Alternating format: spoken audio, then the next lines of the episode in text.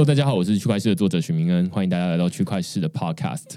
那简单介绍区块市，区块市一个礼拜出刊三封的 email，那其中一封就是你现在听到的区块市 Podcast，那另外两封我们最近讨论了数位欧元，讨论了 Netflix 的纪录片《智能社会进退两难》。那如果你对这些内容感到有兴趣的话，欢迎你到呃 Google 搜寻区块市趋势的事，那你就可以找到我们的文章了。那也欢迎大家用付费订阅来支持我们的营运。那我们今天邀请到区块科技的执行长 Paul 跟 PM Team 来跟我们讨论他们最近刚发表的一个新产品，我自己觉得非常有趣哦。那我们就请两位跟大家打声招呼。大家好，我是 Paul 哈，我是区块科技的执行长。大家好，我是 Ting。其实两位在之前我们就已经有录过一集了啦。那那一集基本上也是在讨论把数位资料放到区块链上面去存证。那现在我觉得看起来好像是更容易上手的一个新产品这样子。那我们要不要再简单说一下区块科技大概做什么东西这样子？那今天很高兴有这机会啊，再次受名人的邀请。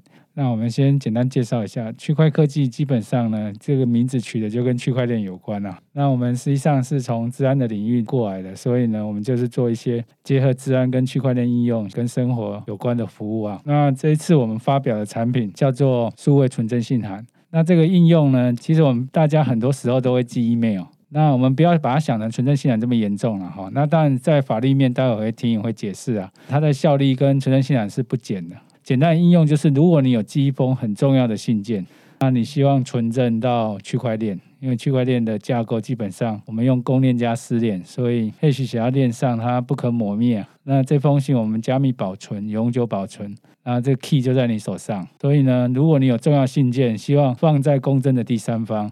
那你就可以使用我们的区块链存证信函，看起来像是一个数位信件的存证服务。对，那其实我相信，应该绝大多数人未必有接触过存证信函到底是在做什么。其实，像在邮局它的邮件处理规则里面有写说，其实存证信函就是你寄信的时候，把相同内容的副本交给邮局来做保存，这样就是存证信函的意思。之后你需要拿出来举证的时候，你可以去邮局申请说，呃，我真的有这一份副本。那如果它这个内容一样的话呢？它就是等于说，你举证的时候，别人就会相信说，哦，邮局有一份，然后你现在手上有一份，那这个就是你当时就已经传达了这样子的内容给收件人。所以邮局有点像是公证的第三方，只是说以前大家会用书信往来，就是收到法院传票，然后法院得要证明说，哎，那他真的有寄这些东西啊，因为他是透过邮局寄送嘛，那所以他就会送到邮局那边，就会有一份类似副本概念，确保说啊，他真的有寄过来。那如果我跟法院说，哎，我没有收到，那我们就会跑去找邮局说，哎，那到底有没有啦？那他就会说啊，有这样子，那就是我自己没有收到的问题，这样。OK，那除了这个法院传票之外，还有没有什么其他的具体的应用，就是在日常生活中大家会遇到的？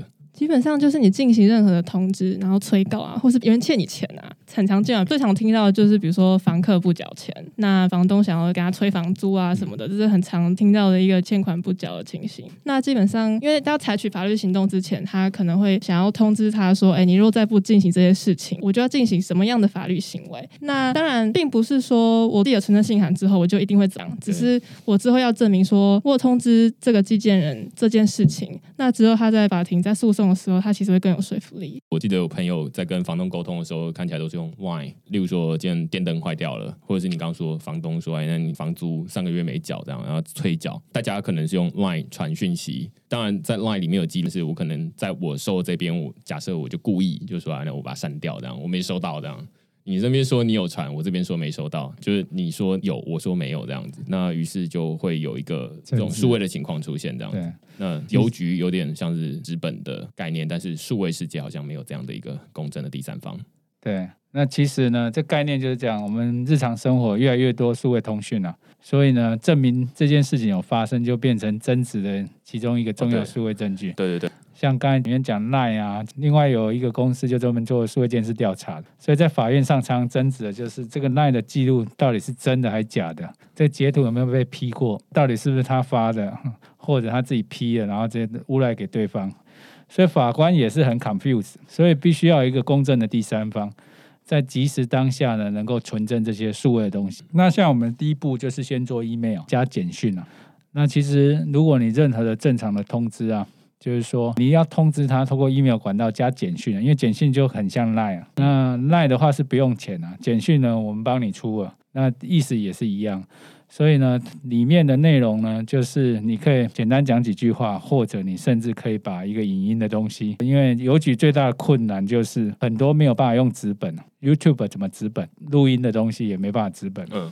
所以在现在这个时代呢，这个事情早晚会被取代了。只是说，我们先做了第一个新的尝试，就希望把这个事情先让它发生。也就是说，公正的第三方到底谁来做？那我们认为区块链是最好的公正第三方，因为刚好就我们的私链呢速度够快，公链够透明又公开，这两个把它结合在我们这个数位存证信函。假设刚刚大家觉得说啊，那我确实有一些数位的东西可能要存证。我不知道大家对于这种什么时候要存证，因为以前感觉好像存证就是得做成纸本，那就会觉得它很麻烦。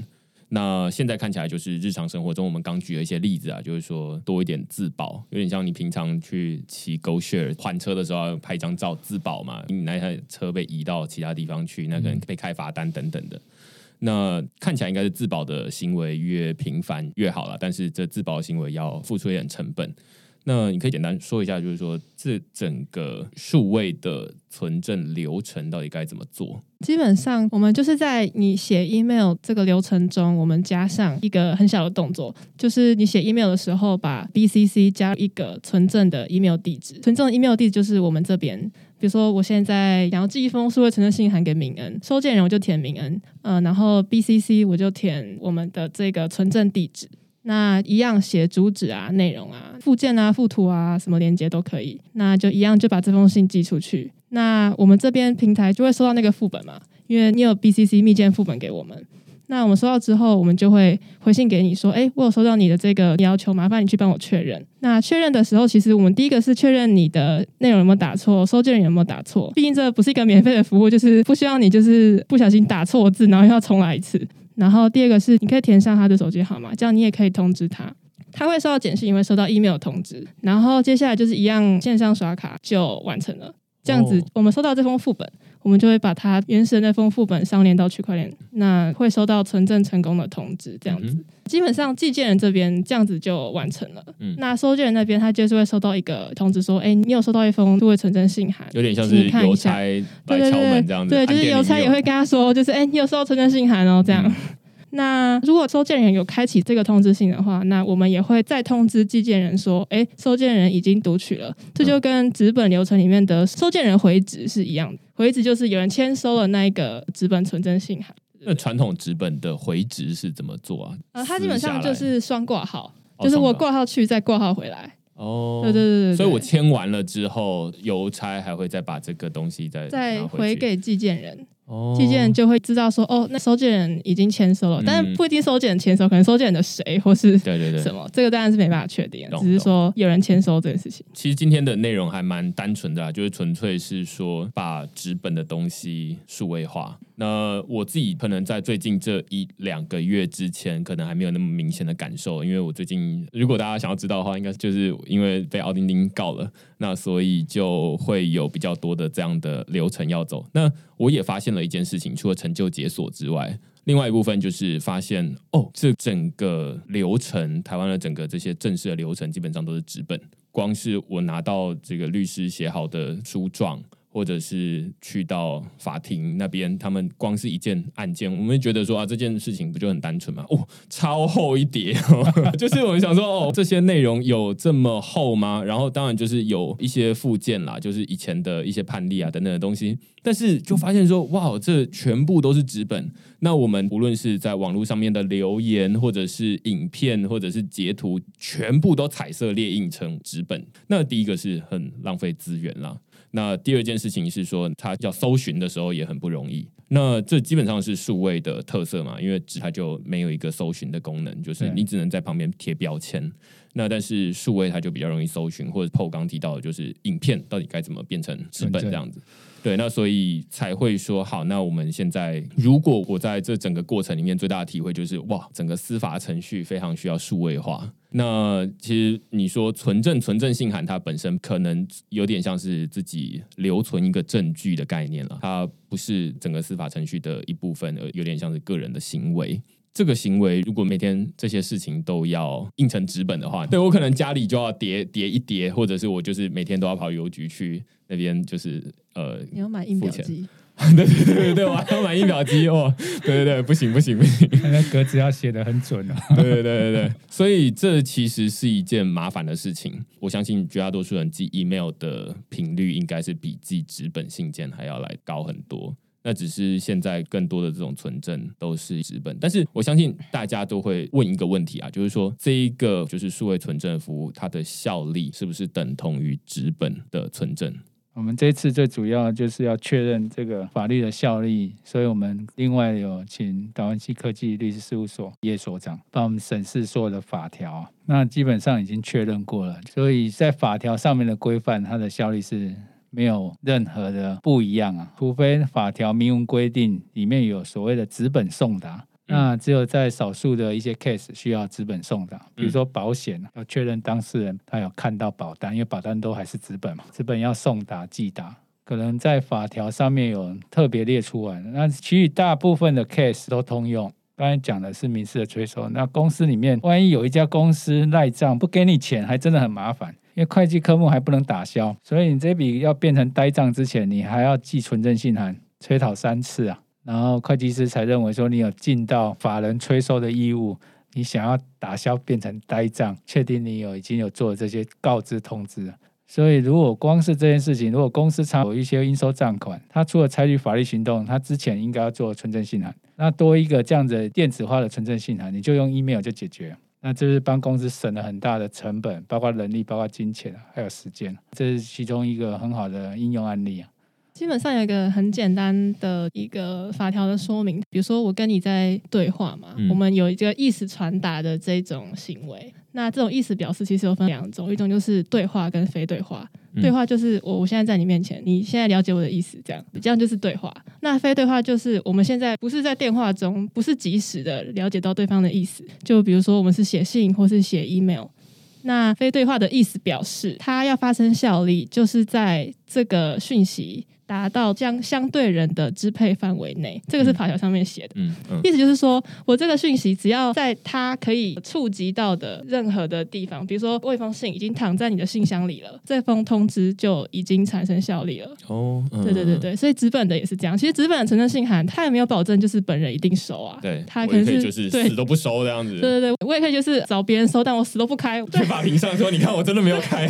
对啊对啊对啊，他这种就是书信啊、email 啊，它其实就是只要。送达就会产生效力。嗯，那其实 email 也一样，一般你要拿 email 出来举证也是可以，只是你还是会被质疑说，哦，你这个字有没有改过啊，还是什么？因为毕竟呃，数位的要去修改那些有的没的，要修改字啊，要 P 图啊，总是比较容易。那我们就是数位存证信函，基本上就是一样的意思，在一样送达对方的 email 信箱里面的话。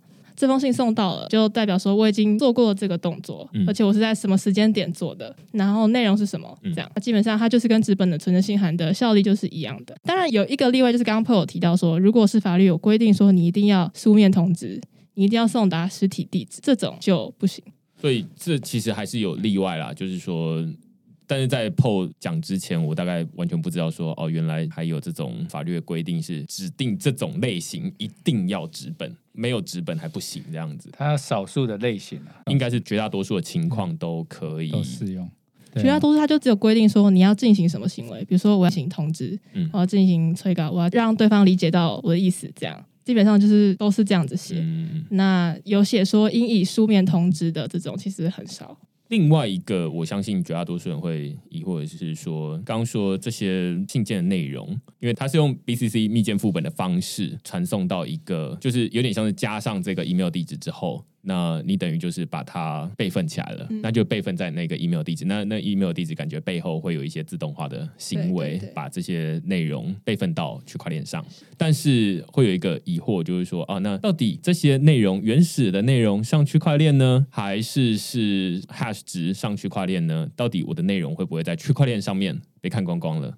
基本上，嗯，我这边收到的完整的信，它的副档名是 dot eml。我们会把这封信它存证成功之后就加密保存，然后我们会把这封信它的 hash 值上到区块链上。所以基本上在区块链上就是 hash 值嘛，嗯那它没办法看到原本是什么东西。在平台营运方这边的话，我们就是加密保存这一份 EML。然后，如果使用者要查看内容的话，他必须要输入密码。密码是在存证成功的时候，我们会寄一封通知信给他，告诉他说这封信有一个编号，有一个密码。你之后要查看的话，要用这个密码来打开。那除非是他自己又把这个密码散播出去，不然其实是除了寄件人跟收件人之外，是没有人可以看到的。所以我们的机制就是很像这个密码就是你的钥匙金钥，某种程度呢，就是这个金钥如果在存证成功后遗失了，那这封信就永远加密在那里，连我们自己人也打不开。那另外刚才补充说明的就是说，我们为了强化那个寄送送达的，所以简讯的部分我们就涵盖在服务范围内啊。也就是说，你填了电话，那其实它会叮一下，叮一下以后，中华电信也有通联记录，你再去按一下，其实我们这边也都有另外的记录，所以我们有一个纯正的历程。就包括他什么时候寄的，什么时候打开，什么时候做了我们寄件通知，通知对方，通知我们自己存证方，这些整个历程都会完整的记录。嗯，对啊，那时间错在区块链上，它就是写在链上，嗯也不太能有机会我们做任何的改变。概念是这样。所以简单来说，这些信件来回的内容，我们传统纸本邮局的话，邮局那边会有一份啊。那我们不知道邮局到底会不会看，我们基本上假设邮局不会看好了。但是如果套用到数位世界的话，就是说啊，我把这个存证的 email 加进密件副本，那邮件的内容基本上就会传一份过去那边，只是说这一份可能区块科技本身也看不到，而是它会再回一个钥匙给你。比如说，那这个钥匙会自动产生，那你就会拿到一份钥匙。那这个钥匙就是可以去解开这里面信件内容的人。然后它同时还会再做一步，就是根据这些内容产生一个 hash 值，然后放上区块链，那就是方便之后去对照。就是说，如果哎，那你说这内容可能跟什么不一样的话，那我们可以去链上对照这个东西，这样。基本上是这样子运作的。那刚才有提到说，其实如果要很大方不放 BCC，因为 BCC 不会秀出来，告诉对方说我有存证哦，这样子。那你要 CC 或者是 To 放我们的 Ear Test 都可以，只要我们收到，就会有同样的后续一连串的存证动作。甚至有一封信件你觉得很重要，你只是要自己存证，也不要通知任何人，你就把这封信 forward 到我们的 email at eartest 点 com，那我们就自己把它 keep 起来了。就写在时间胶囊里面了。OK OK，哪一天你要证明这是你的发明，那你也可以这样用。我最近好像在 d c a r 区块链版上面有看到有人说啊，那到底怎么把资料上链？感觉很复杂。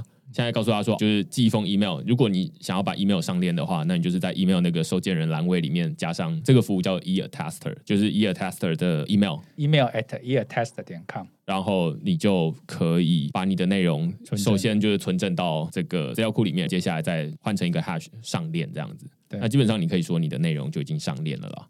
所以它其实只是借由 email 的形式把你的数位创作存证了。嗯，所以你可以简单想说，你今天有一个照片，你就把它变附件就好了。你今天有一个合约很重要的，或者是一个录音档，或者是影音档，你就全部都可以把它变附件。当然，我们附件会有空间的限制啊，因为嗯 email 本身不适合存超过太大，有很多信箱自己就会拒绝，嗯不是我们的问题，是很多信箱，所以我们就定在二十五 mega。了解，刚 PO 也有说到一个情况啊，例如说会有这种研究啊，我的发明在发明的过程中，到时候我要去申请什么专利的时候，那要回来举证说，哎，我确实在什么时候就已经有做了什么事情。那这些事情其实以前大家说啊，那你要把这些东西拍照然后上链，但是也不知道上链的过程到底怎么样。现在就是说，你会寄 email 就会上链了，这样子。哎、对，就是这么简单，而且前三封不用钱，所以你现在就可以寄了。OK OK，对，所以看起来好像蛮有趣的啊，就是说这是一个就我目前所知应该是最简单的上链的流程，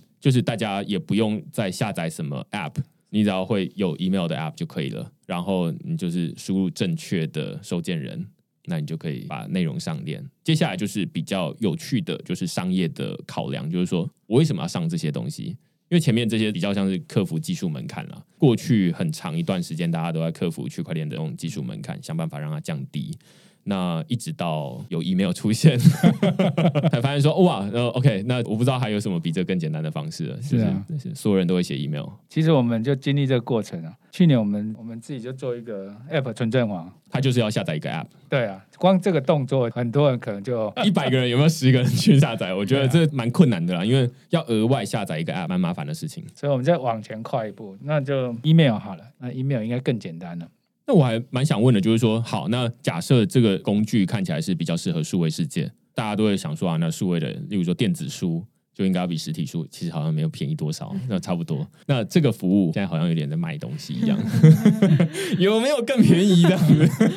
有，现在基本上你如果寄纸本啊，我说最低最低的话，好像是要接近台币一百二十块，最低最低我要寄一封承认信函，我要寄给某人，然后我要就双挂回来的话。这样是一百一十八块，会有哪些成本？你要不要算一下？哦，我记得好像纯正信函本身是五十块，然后双挂号好像就是五十几块吧。OK，对对对对，所以基本上加一加，然后你说之后还要查询的话，你还要另外付一笔费用。查询要要钱，对对对对对，你不能走过去说，哎，我曾经有挂号过。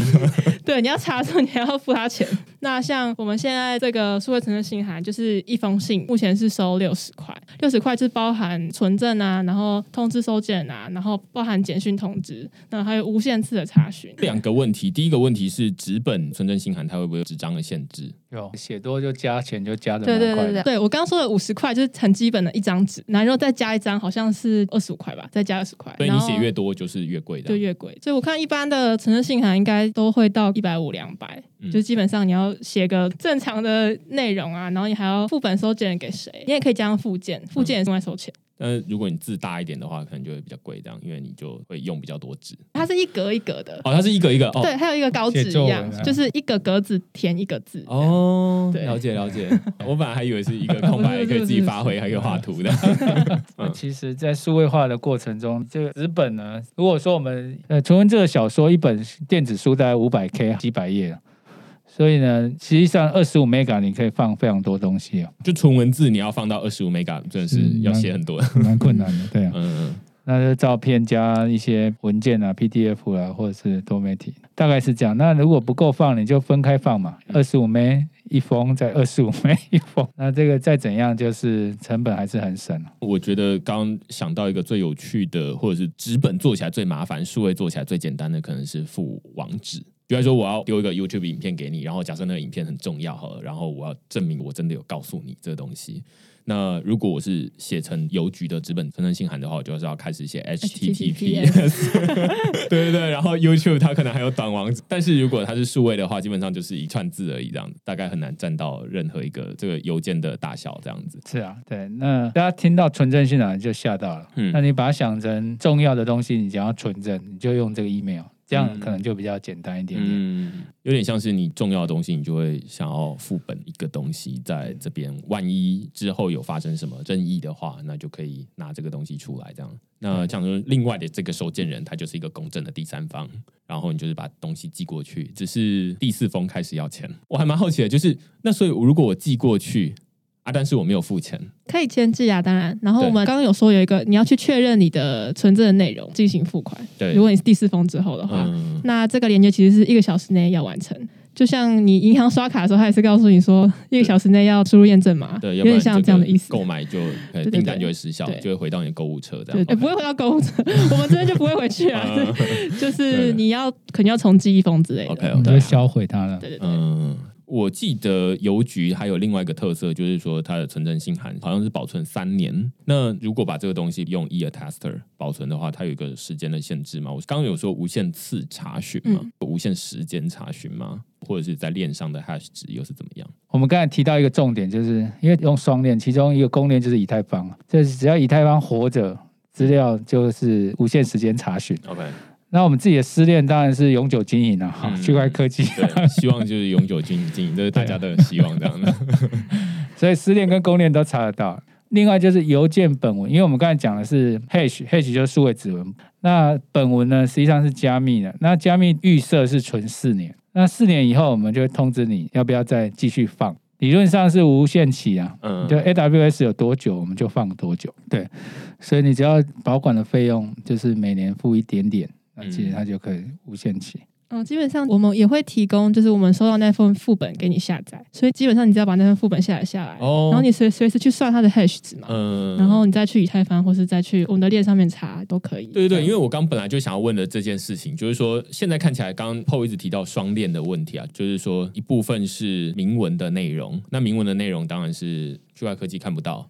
但是我总不能说这些内容我传过去了之后，我传给对方，那会先到某一个资料库里面，然后在这资料库里面，刚刚会说是私链了，然后接下来才会把它算成 hash 值，然后放上对方的公共的区块链上。那以太坊这个公共区块链它会一直存在，那只是说，大家当然是希望区块科技永久经营下去，所以这个私链如果它没有不见的话，你就可以凭着你的那个钥匙去看到你的原始内容。嗯。但是假设区块科技哪一天就突然关了，我可能就会觉得说啊，那好像就看不到原始的内容了。但是你刚刚说，嗯，我们就是还会有副说算 hash 值是在上链之前的事情嘛，嗯。对，所以说我们上链那个 hash 值会存在我们的链，也会在以太坊。那我们会付给你我们收到的那一份副本，也是加密过的状态，你就嗯。你就去打开，然后假设你有算 hash 的工具的话，你就网络搜寻，把那一封 email 去算 hash 值，那这样基本上就会跟我们这边的一样了。对然后 hash 你就是可也会以，跟以太坊对对对，上面的一样也会跟以太坊一样。基本上你就是拿到这个副本之后，你用一样的公式，你可以把 hash 值当成是一个公式。那对网络上都有这种 hash 值的公式，一样的内容丢进去，它就会产生出一样的 hash 值。嗯对，那你就可以拿去法院上面跟他证明说对，哎、那当初我就是寄这一封的内容给他这样子。那这当然就是目前的情况。简单讲，就是这封信你可以选择自己下载，永久保存在你自己的 PC。那我们预设帮你保存四年，嗯那你自己下载以后，你也不用 care 我们帮你保存。对啊，所以理论上最省钱的方式应该是说啊，那我就上一次，然后它的资料就会在以太坊上面了。四年之后，如果我还想要可以使用 eAttester 的查询服务的话，那我就是继续续费。那或者是我就是自己保存这个副本就好了。需要查询的时候，我就是直接把这个副本换成 hash 值，然后到以太坊上面去比对，这样就可以了。这样真的是最省钱的方式。欢迎使用。对对对，我觉得蛮有趣的、啊。那只是说，我相信在更谨慎的人会有一个疑惑，就是说、啊，他当然是现在看起来法规没有说不行。也没有说不承认，但是目前好像在法院里面还没有明确的案例，就是说它援引着链上面的资料下来。因为区块链应用基本上还都非常新啊，那我们也是第一个推出数位存证信函应用的第一家公司啊。嗯那所以呢，我们相信将来使用普遍以后，将来就会有越来越多的判例。可在这之前呢，实际上有很多的判例，email 本身就是数位证据啊。对，那 email 很多在法院上也是关键的证据，只是他在争执的是说这封信件到底有没有被编伪造过。那现在解决这个问题，基本上就解决这以往的所有的争执。所以我在看这个问题，基本上呢，就是 email 本身如果有任何的证据能力，那在我们区块链就强化它，让这个更有效力啊。就是以前的 email 是保存在 Google 的伺服器里面，那现在感觉是说啊保存在区块链上面。那区块链是大家共有的，以太坊是大家共有的，所以呃你就更不用担心说以前还有这种串通 Google 里面工程师的问题这样子。虽然这已经很少很少了啦，但是现在看起来好像是更困难一点。我们还是有遇到这种 case。Gmail 一本是 Gmail 还在嗯争执，在这封信有没有被改过？这还是会发生这样子。那区块链基本上就这争议可能再少一点这样子。就数位主人如只要是正确的，它永远就是正确的。那 timestamp 就是写在当下，就是那个时候发生的，也没有什么好争执的。这个真的很简单啊，因为我们数位资讯函的概念呢，其实是保留你所有的创作了，你的重要的数位东西，你就可以上链。就是前三封免费啊，对。不玩白不玩，就当成呃玩玩新的服务，我觉得也没有什么不好。OK，我应该是会把这个网站的连接附在节目的 show notes 下面，那你就可以看到连接，那大家可以去试试看人生第一笔上链的资料，你会上什么东西呢？然后你可以拍一张照，然后就用 email 附件的方式上链嘛，对对这超简单的。你就用手机就可以传了。所以这其实是一个到目前为止区块链开台以来离区块链最近的距离。感谢。对对对，那大家可以试试看这样子。就我自己也觉得说，区块链一直很需要一个好用的东西。那这好用的东西，不是说大家再额外再去学新的东西，而是把它套用回本来大家就会的东西，这样。是那今天非常感谢两位来呃区块链的 Podcast 节目。那如果你喜欢我们这集讨论的话，欢迎在底下给我们留言或评分。那另外我们这集有 KKBox 的赞助，那非常感谢 KKBox，他们其实现在有开始做 Podcast 的内容，号称 KKBox 说的唱的都好听。KKBox 现在不只能够听音乐，也可以免费听 Podcast，欢迎大家直接用 KKBox 来听我们的节目，这样子。那就下个礼拜再见喽，拜拜。